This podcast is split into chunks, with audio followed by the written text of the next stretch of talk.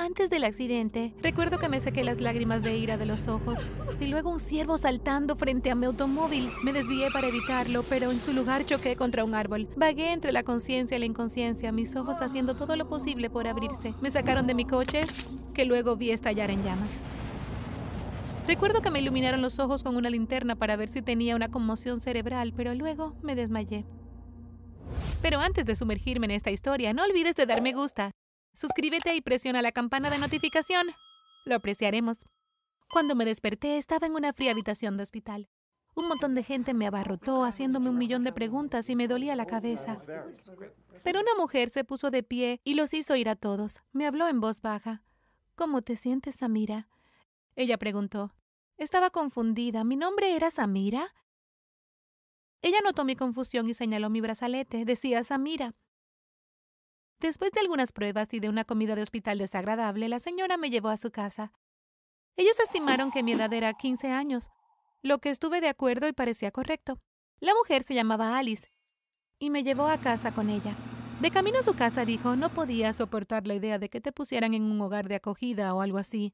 Parecía realmente agradable. Pasé meses con Alice. Ella se convirtió en una mamá para mí, aunque no podía recordar si alguna vez tuve una mamá. No podía recordar nada antes del accidente. Era tan molesto. Todo era un borrón.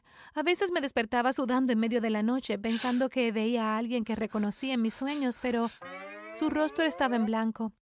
Alice me llevó de compras y me inscribió en la escuela secundaria.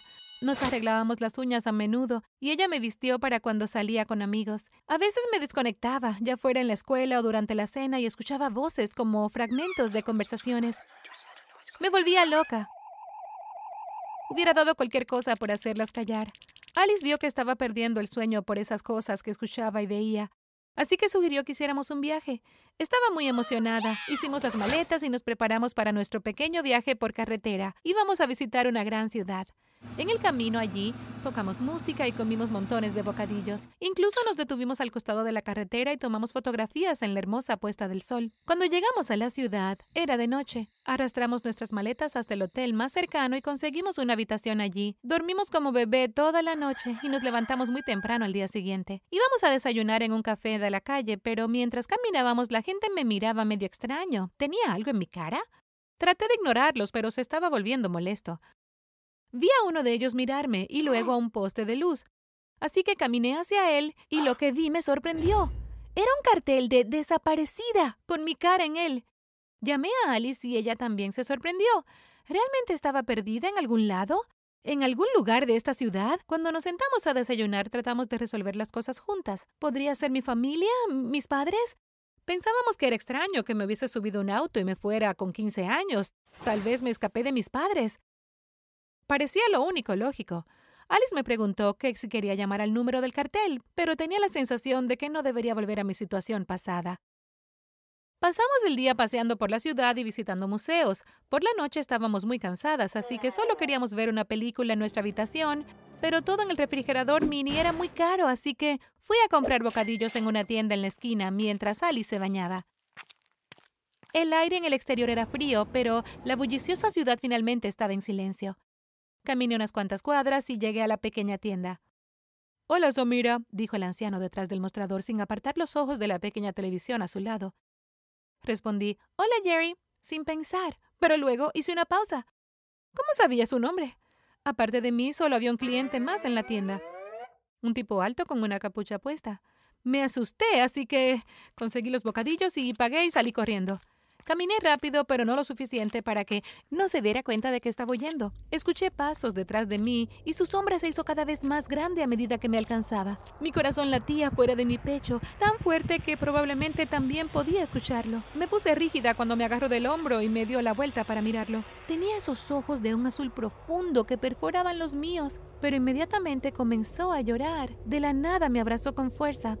Te extrañé tanto que pensé que iba a morir dijo, pero lo aparté de mí y corrí hacia el hotel lo más rápido que pude. Lo oí correr detrás de mí y gritar mi nombre, pero fui más rápida. Estaba hiperventilando en el ascensor cuando entré a nuestra habitación. Alice estaba secando el pelo cuando vio lo molesta que estaba.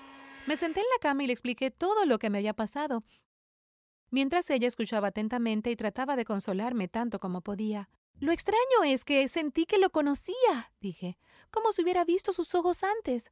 Alice me dijo que probablemente era una buena idea que ella fuera conmigo si quería algo por la noche.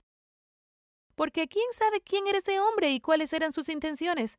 Estuve de acuerdo, por supuesto. Vimos nuestra película y nos fuimos a dormir, pero seguía pensando en los ojos del hombre.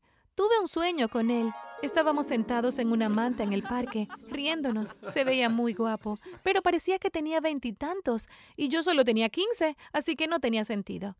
A la mañana siguiente decidí ir a desayunar sola porque no quería tener miedo de estar sola afuera. Caminé hacia el café, pero luego vi al hombre de nuevo y me congelé. Tenía grandes bolsas debajo de los ojos que no noté la noche anterior. Estaba encorvado y desinflado, pero cuando me vio, enderezó la espalda. Vio que me asustaba, así que extendió las manos para demostrar que era inofensivo. Se acercó a mí lentamente. No me recuerdas, ¿verdad? preguntó. ¿Debería? le pregunté de vuelta. Dijo, eso espero. Dijo que necesitaba hablar conmigo, que era urgente. Estuve de acuerdo, pero bajo algunas condiciones. Lo seguiría hasta donde quisiera hablar y mantendría la distancia. Si hacía algo extraño, simplemente gritaba y salía corriendo. Él rió y asintió con la cabeza. Mientras caminábamos, seguía mirándome y sonriendo. Tenía una hermosa sonrisa. Terminamos en un parque que reconocí como el parque con el que soñé la noche anterior. Nos sentamos y todo resultó familiar, desde la hierba bajo mis palmas hasta su compañía. He estado yendo a esa tienda de la esquina todas las noches desde que desapareciste, comenzó él. Es tu favorita. Le dije que tuve un accidente automovilístico y que no recordaba nada, pero que a veces las cosas me resultaban familiares y veía destellos de recuerdos cuando intentaba dormir. Y fue entonces cuando lo dijo. Estamos comprometidos. Soltó como si hubiera estado reteniendo desde siempre. ¿Qué? Exigí.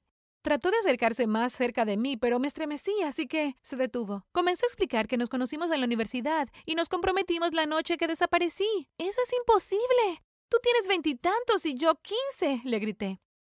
Tienes literalmente veinticinco, gritó en respuesta. Me mostró un montón de fotos en su teléfono de nosotros. Parecíamos una pareja.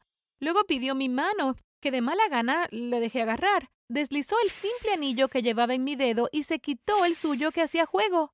Lo siento, nos son tan simples. Todavía soy un estudiante universitario, dijo, sonrojándose un poco, lo que conmovió mi corazón. Me mostró que había algo escrito en el interior, su nombre en el mío y mi nombre en el suyo, seguido de una fecha. Jade, ¿podría ser verdad? Quiero decir, no me importaría. Él era muy guapo, pero hasta hace unos minutos pensaba que tenía 15 años.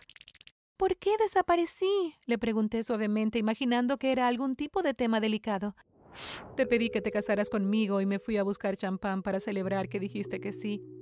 Pero cometimos el error de publicarlo en línea. Mi ex apareció y ustedes pelearon, no sé de qué. Cuando llegué te había sido, explicó con lágrimas en los ojos. Me sentí tan mal por él y sentí un gran afecto, así que le di un abrazo y lo dejé estar triste por un rato. Sentí que él había sido fuerte por demasiado tiempo.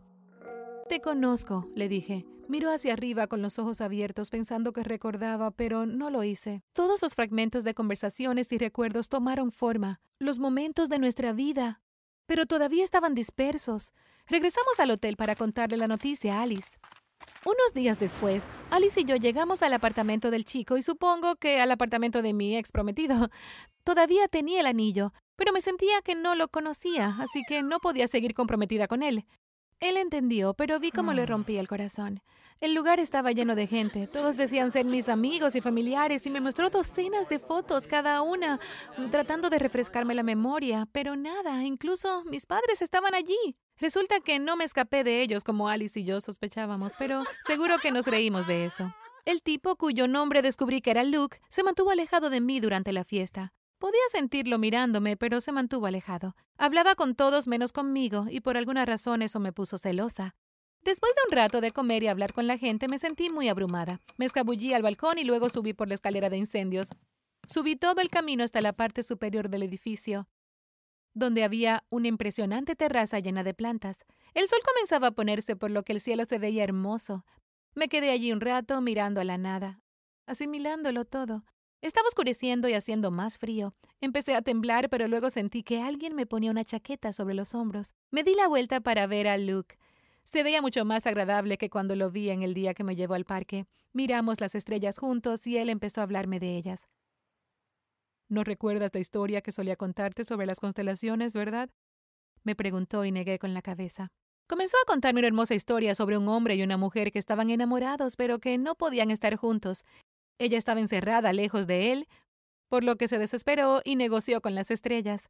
Las estrellas se sentían ignoradas y necesitaban enviar mensajes a su ser querido, así que les dijo que se movieran y crearan formas que veía en su mente. La gente notó las hermosas formas que tenían las estrellas y el ser querido del hombre vio los mensajes que le envió. Luke estaba terminando la historia. Y en la última oración, algo hizo clic. Todos mis recuerdos volvieron a fluir. Recordé el compromiso de Lucas, mi primer día de los estudios secundarios, los aparatos ortopédicos horribles que tuvo que usar cuando tenía en realidad 15. Recordé todo. Besé a Luke y luego bajamos corriendo las escaleras. Estaba tan feliz que finalmente recordé a todos en la sala de estar de Luke. Alice trató de escabullirse, pero nos habíamos vuelto tan cercanas y ella me ayudó tanto que solo tenía que convencerla de que se quedara en mi vida. Alice estuvo de acuerdo. Por eso, tres personas me acompañaron por el pasillo tres meses después, cuando finalmente me casé con Luke.